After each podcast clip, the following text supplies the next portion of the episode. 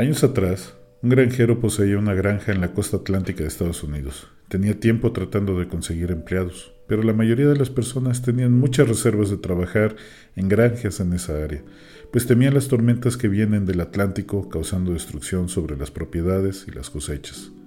Aunque el granjero había entrevistado a muchos jornaleros, aún no había encontrado a alguien interesado en ayudarle a cuidar la granja. Finalmente, un hombre chaparrito y delgado, ya pasado los cuarentas, decidió aceptar el trabajo. El granjero le preguntó, ¿Tienes experiencia trabajando en granjas? Bueno, respondió el hombre, puedo dormir cuando el viento sopla.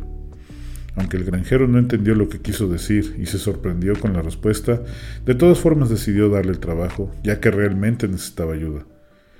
El hombre trabajaba bien, era muy diligente y no paraba desde la salida hasta la puesta del sol así que el granjero estaba muy satisfecho de su trabajo. Un día, el viento comenzó a soplar fuertemente y su intensidad creció, haciendo mucho ruido cuando batía contra los árboles.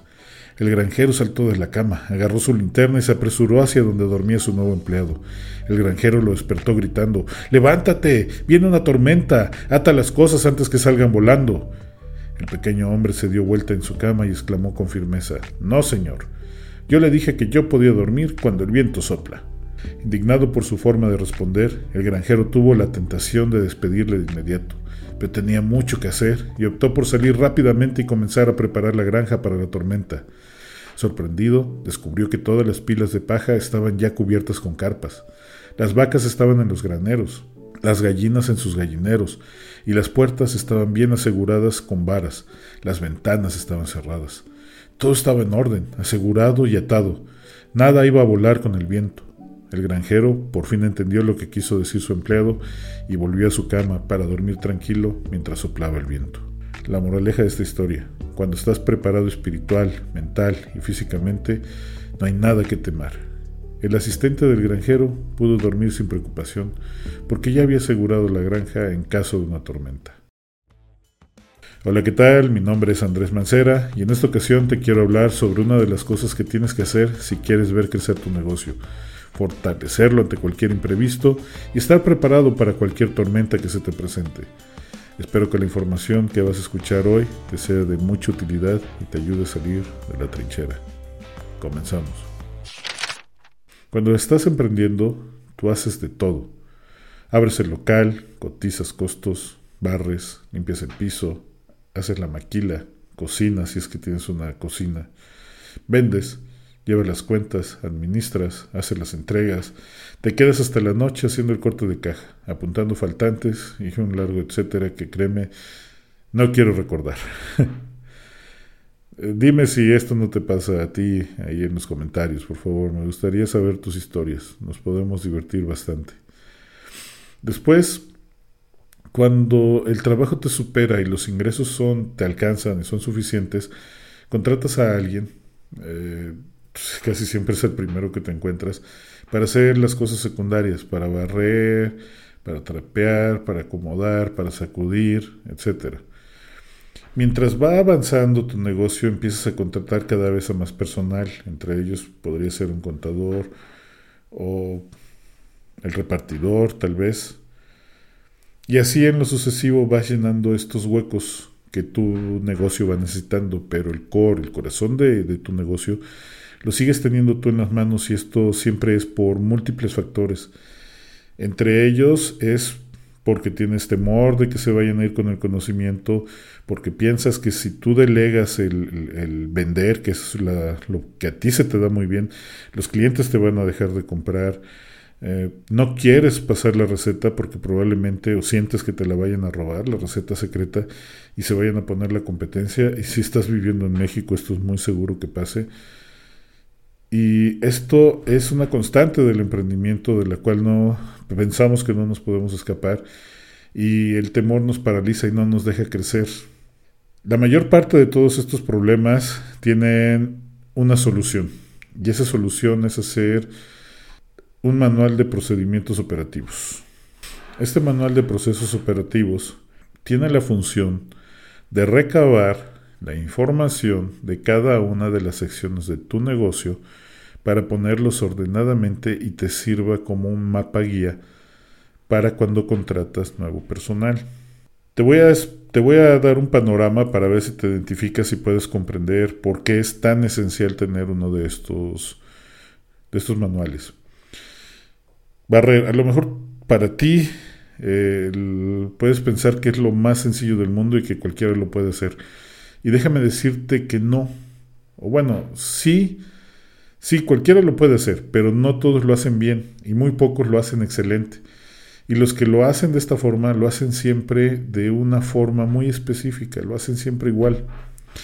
Estas personas que tienen, digamos, maestría en barrer, tienen un método, una forma de hacerlo, igual, y el resultado siempre es el mismo, una y otra vez.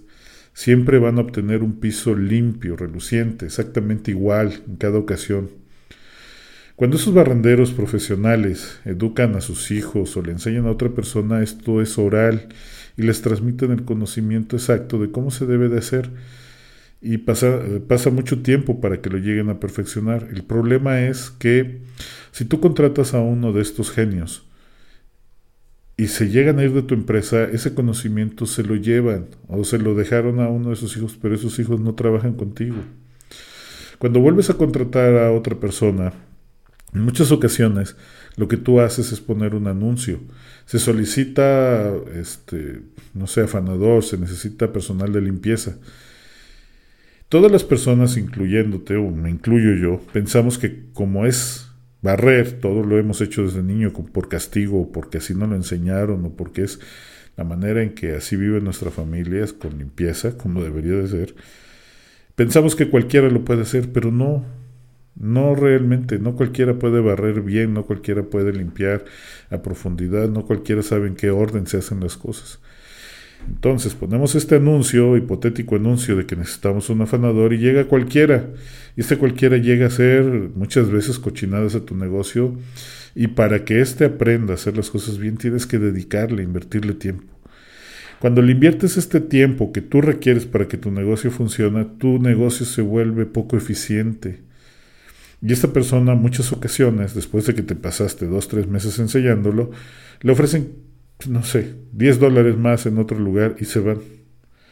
Con el conocimiento, el poco conocimiento que les, diste como una nueva herramienta, pero a ti te costaron meses de tiempo estárselos dedicando. Lo mismo sucede con un cocinero, lo mismo pasa con un vendedor, lo mismo pasa con una recepcionista, lo mismo pasa siempre. Cada vez que tú contratas y le delegas una sección de tu negocio sin un manual de cómo se debe de hacer, solamente enseñándoles oralmente, vamos a decirlo así, al final de cuentas siempre queda la interpretación de la persona que lo escuchó. Cuando lo hace la interpretación, en ocasiones puede suceder que tengas un muy buen vendedor que haya comprendido qué es el concepto que tú tenías y este vendedor se vuelva muy eficiente, sea un vendedor que te traiga mucho dinero. Pero ¿qué va a pasar el día en que este vendedor que comprendió las cosas a su manera porque tú le dijiste, se vuelve a ir con lo que tú ya le enseñaste. Otra vez volvemos a empezar el ciclo, se solicita vendedor, llega un vendedor nuevo y muchas ocasiones personas que porque han trabajado en coca, han sido reparto de coca, de bimbo, de Pepsi, de Bicola, no sé qué producto en tu país pueda ser tan grande como estos, pero eh, ya que escuchaste Coca-Cola, te puedes dar una idea de lo que me refiero. Estos son repartidores, no son vendedores. Llegan a tu negocio y te traen un currículum impecable porque la empresa los está recomendando porque son puntuales, los está recomendando porque nunca tuvieron problemas, no han chocado, mm, son honestos, son, tienen muy buen servicio, pero nunca te los recomiendan por sus habilidades como vendedores porque ellos no son vendedores. Entonces llegan a tu negocio y los tienes que volver a educar como un vendedor del producto que tú estás vendiendo y otra vez volvemos a invertir tiempo. Otra vez volvemos a dejar de hacer lo que a nosotros nos corresponde, que es la estrategia de negocio por estar educándolos. Este manual que yo te estoy comentando es que, por ejemplo, cuando contrataste a este genio de la limpieza, te sientes con él y le preguntes cómo se barre. Quizás se te quede viendo como un alucinado que está viendo a otro loco preguntando una locura, una tontería. Pero tú debes de hacerlo y preguntarle, ¿cómo es que se barre? La escoba se toma con la derecha, se toma con la izquierda, se barre de adelante para atrás, de atrás para adelante, levantando la escoba, arrastrándola por el piso. Todo lo que hace que esta persona realice su actividad con maestría debe de ir apuntado. ¿Cómo se trapea? ¿Qué cantidad de cloro? ¿Qué cantidad de detergente? ¿Cuánto aromatizante pone? ¿Cómo se ocupan las jergas? Todo esto debe de ir en ese manual. Cuando tengas un vendedor excelente o que tú hayas educado a un vendedor excelente, eso que tú sabes, ese conocimiento que tú tienes o que tiene el vendedor, de la misma manera lo pones en este manual.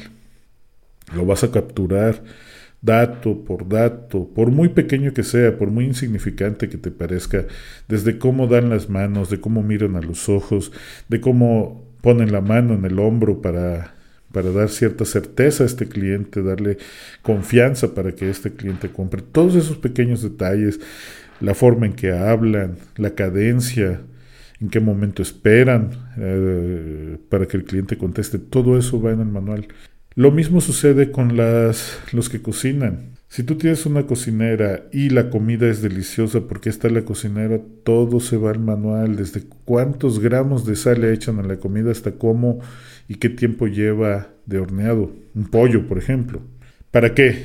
A estas alturas de lo que te estoy comentando ya debes de comprender muy bien que la idea principal de lo que te estoy diciendo es que a pesar de que se vaya el mejor vendedor, tu mejor barrendero o tu cocinera, tengas un manual para que el nuevo que llegue tenga la información exacta de cómo se deben de hacer las cosas para que el negocio siga funcionando, aun cuando se hayan ido ellos. En este manual del que te estoy comentando, es muy importante que lo pongas en orden. Eh, son varios manuales, hay algunos que son los organigramas, otros son los flujos de flujos de proceso, son muchísimos detalles que estoy omitiendo aquí porque no es el caso, yo te estoy diciendo la importancia que tiene hacer un manual. Después, en algún momento dado, pondremos en un video de cómo se realiza y cómo, cómo está fundamentado. Pero te puedo decir, por ejemplo, mm, eh, vamos a poner que en el tema de la limpieza, vamos a poner en este tema eh, cómo debes de empezar el día en cuestión de limpiar un local comercial. Ese es un ejemplo. Tienes un local comercial. Eh, tu local, el frente de tu local debe de estar barrido, lavado, acomodado y oleando a lavanda 20 minutos antes de que abran al público. Aquí debes de especificar las instrucciones. El personal de limpieza entra mínimo una hora antes de que abras. El proceso de limpieza comienza por barrer, seguido por lavar pisos, después limpiar paredes. Seguimos con acomodar estanterías y vigilar que todos los días huela lavanda a tu negocio. Para esto, da las indicaciones de que nunca, nunca debe de faltar el aromatizante en tu establecimiento y que se debe de esparcir cada cierto tiempo. Por cierto, esto del aroma tiene capital importancia para aumentar tus ventas. Se le llama marketing olfativo y funciona porque es el sentido más emotivo de los que poseemos. Y estoy seguro que te ha pasado que al entrar a una casa donde huele, no sé, un aromatizante muy especial, en mi caso es el pinol, me recuerda inmediatamente y me transporta cuando yo estoy sentado frente a la, mesa donde yo estoy haciendo mi tarea, mientras mi mamá con música de José José está limpiando. Pues esto, esto que te acabo de, decir, lo explotan muchas empresas en el mundo, entre ellas lo hace Liverpool, lo hace Sara, Stradivarius, los hoteles Hilton, etc. Y ese aroma es de capital importancia. Si es parte de tu negocio, es muy importante que la persona que se dedica, digamos que al mantenimiento y la limpieza, siempre, siempre esté pendiente de que este aroma esté distribuido, que esté puesto y que todo el día huele igual. Por eso en el, en el manual de procesos debe de ir apuntado. La manera en que te lo fui describiendo, estas instrucciones que ya plasmaste en tu manual de lo que se debe de hacer, también tiene que ir acompañado de cómo se debe de hacer conforme a la información que ya fuiste sacando del genio de la limpieza, como tu vendedor estrella, como tu super cocinera. Pero debe decir cómo se hace para que el nuevo que llegue lo haga igual. ¿Cómo se debe de barrer? ¿Se barre de arriba abajo, de adentro hacia afuera? ¿Cómo se trapea? ¿Con cloro, agua y qué más? Y de ser así, cuánto cloro es el que se le debe de poner. Todo esto debe de ir especificado. Este manual que contiene el know-how, el saber cómo, siempre lo debes de ser acompañado con las personas que tengan más información que tú. Y si no, y si tú eres el que conoce las cosas, hazlo por tu cuenta. No tienes que estar contratando a un tercero para que te diga cómo hacer las cosas. Si tú sabes bien cómo barrer, hazlo. No importa. Con el tiempo irás aprendiendo y podrás modificar tu manual. No está escrito en piedra, no se va a quedar ahí grabado siempre. En este manual debes de dejar bien claro quién es el responsable de qué, cuáles son sus obligaciones, cuáles son sus horarios. Fíjate que en muchos negocios me ha tocado ver que ponen al barrendero, a, digo, al taquero a barrer. Los meseros están lavando los platos, están barriendo, están repartiendo. Los repartidores en sus tiempos libres los ponen a sacar la basura. Al vendedor que nada más está ahí parado lo ponen a, no sé, a pasar jerga. Fíjate que ah, a 40 minutos de donde vivo, en Jalapa, Veracruz, hay un restaurante a orillas de la carretera que conduce al puerto. Si tú llegas a ir a un, fin de semana, eh, te tocará quizá esperar 15 minutos afuera porque siempre está lleno, está atascadísimo todo el tiempo. Lo que es viernes, sábado y domingo siempre está lleno. Esos 15 minutos tienes que esperar afuera en el sol, está haciendo mucho calor, para que te pasen. Pero 15 minutos realmente es muy poco cuando ves la cantidad de gente que está llegando constantemente y los que están adentro. Este restaurante tiene una capacidad como para 200 comensales más o menos y desde la una de la tarde hasta seis de la tarde, en la hora pico, siempre está llegando gente sin parar. Y, vamos a suponer que la cantidad de personas que están adentro, o sea, las 200, se renueva cada hora y media. Más o menos. Pero hay muchas meses que llegan, comen y se van muy rápido. Pero vamos a poner que estos días, viernes, sábado y domingo, en esa hora pico entran de entre 800 y 1000 personas. Esto sin contar desayuno y la cena. Bueno, en este local más o menos, porque las veces que he ido, he hecho mi tarea, me pongo a investigar cuántas personas están trabajando ahí y te puedo decir que hay algo así como como treinta y tantas personas trabajando. Están, por ejemplo, tres, tres dedicadas a hacer pura agua y café. Tres personas están haciendo tortillas en sus diferentes anafres. Están ocho cocineras. Hay diez meseros.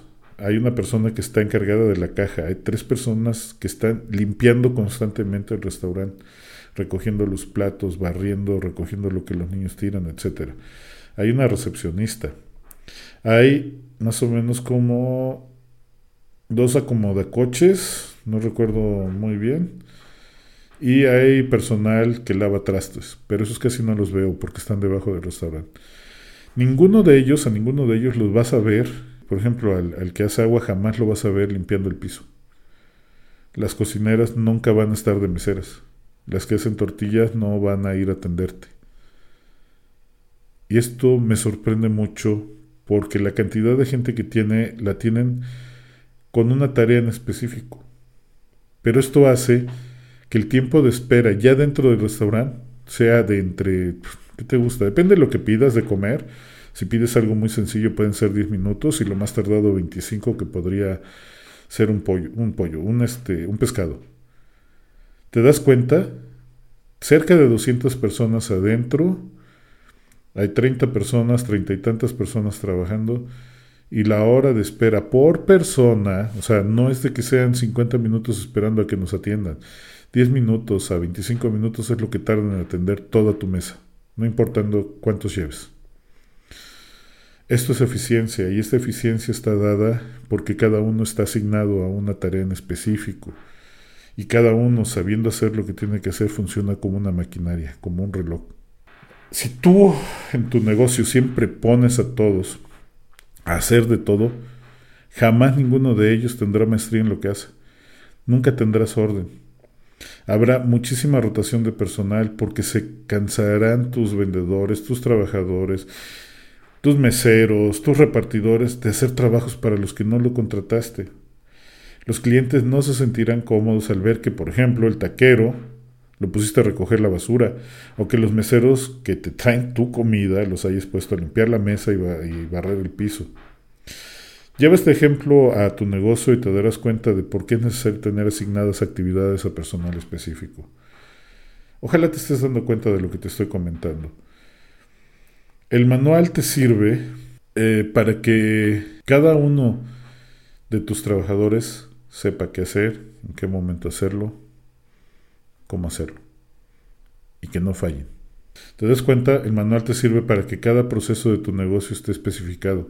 El que barre sabe cómo hacerlo sin incomodar a la clientela. El que hace aguas frescas sabe bien cuánta azúcar, cuánta fruta y cuánta agua lleva una jarra, para que todo sepa bien igual cada vez que piden esa bebida. Y lo mejor de todo es que cualquier encargado de hacer aguas le hará de la misma manera que su compañero gracias al manual. Ya sé que probablemente tu empresa solo te tenga a ti y a un ayudante nada más. No importa, tú haz el manual. Hazlo para cada sección de lo que tú haces, el manual de cómo se hacen pedidos, el manual de cómo se barre, el manual de cómo se hace la salsa, el manual de cómo se hacen los tacos, el manual de todo. ¿Por qué?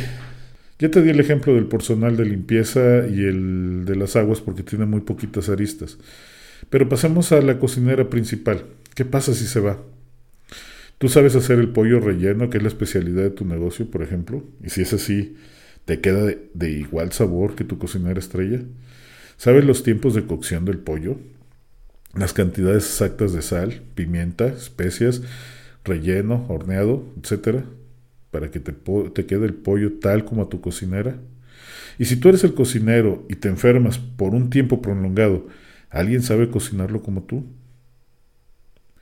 Tu recepcionista muestra la misma sonrisa a todos los clientes, no importa si llegan humildemente vestidos o regios. Les ofrece agua, café mientras esperan a ser atendidos, les ofrece la contraseña Wi-Fi, los acompaña a sus asientos tal como tú lo has hecho siempre. Tus vendedores saludan de mano mirando a los ojos. Bueno, ahorita con la cuestión del bicho todo esto cambió, pero suponiendo que las cosas siguieran igual, el estrechón de manos es firme pero amable.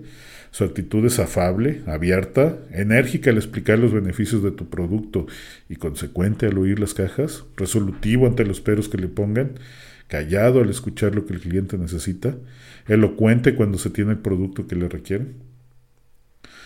El manual que te estoy mencionando consiste en que una actividad específica sea definida y se repita de manera constante, como por ejemplo lo de barrer.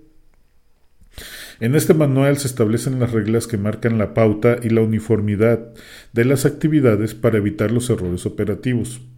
Es decir, se barre antes de sacudir, se trapea después de barrer, etc. También se minimizan los errores por la toma de decisiones o decisiones incorrectas, como por ejemplo qué clase de cloro es el que compras, qué clase de detergentes, etc. Recapitulando, no importa que apenas estés empezando, apunta todos los procesos que tiene tu negocio. Si tú eres el cocinero de tu restaurante y a tu comida tú le echas una pizca de sal, busca en internet cómo se representa una pizca de sal en medidas preestablecidas y anótalo. Si tú eres un vendedor y sientes que la manera en que das, las, que das la mano es la que te abre las puertas de las casas de tus clientes, escribe con lujo de detalle cómo es ese apretón de manos si tú lavas pisos, en fin, anota todos los secretos de la actividad esta. Así, cuando tú delegues, cuando tú contrates a alguien para, para hacer determinadas cosas, cuando vayas creciendo, cuando pases de, ser tú y tu único empleado a que sean dos o tres, al delegar esta actividad, lo hará igual que tú lo harías, o, o, que tal vez lo haga hasta mejor. Y eso es muy bueno, que le vayan poniendo ellos y que tú vayas aumentando cosas a tu manual de cómo hacer mejor las cosas. Estoy seguro que ya habrás notado las grandes ventajas que tiene hacer este manual, pero te voy a mencionar algunas por si te pasaron.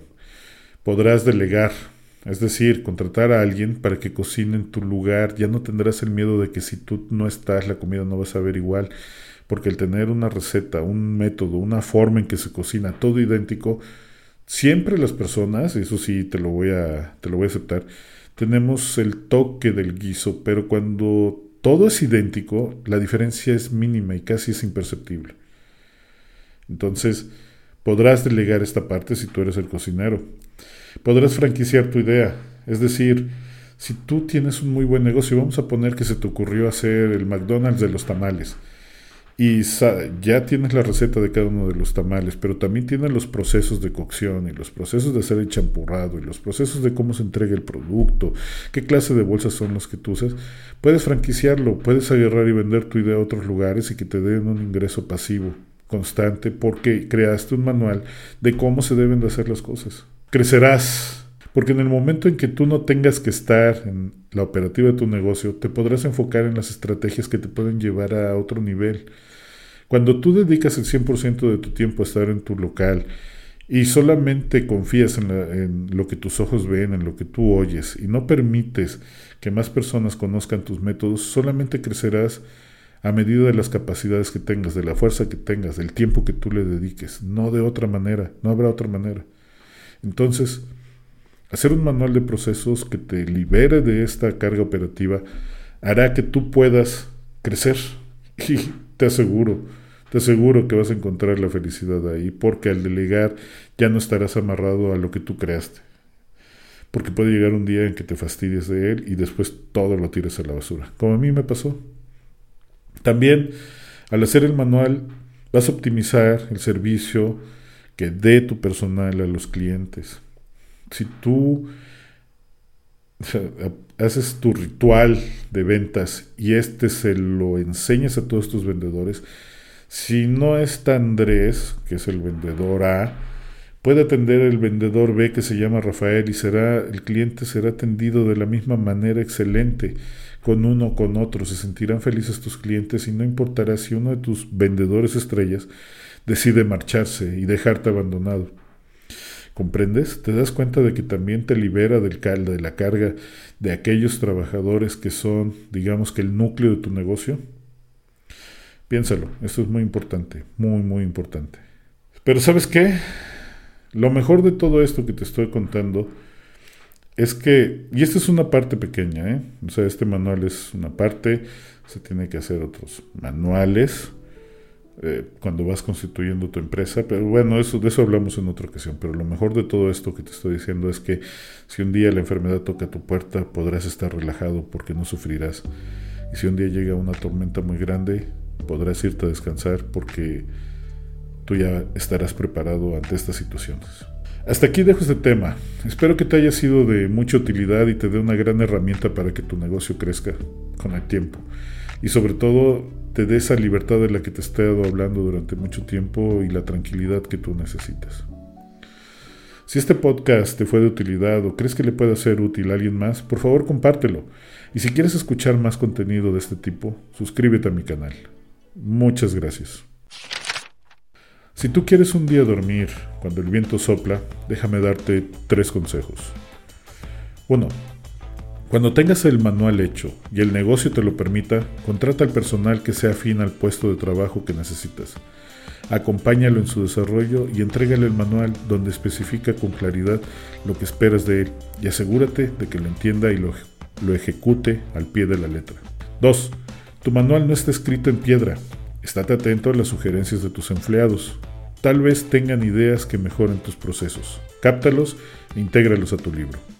3. No tengas miedo de darle el conocimiento a tus empleados sobre lo que tú estás haciendo y lo que les corresponde a ellos para realizar su trabajo. Recuerda que tú no eres el cocinero, no eres el vendedor ni el costurero de tu negocio. Tú eres el emprendedor que como oruga en capullo, cuando todo se acabe o algo salga mal, puedes romper la crisálida y salir volando a nuevos horizontes. Espero que estos consejos te hayan sido de mucha utilidad, te den la tranquilidad para dormir aún en las tormentas y te ayuden a salir de la trinchera.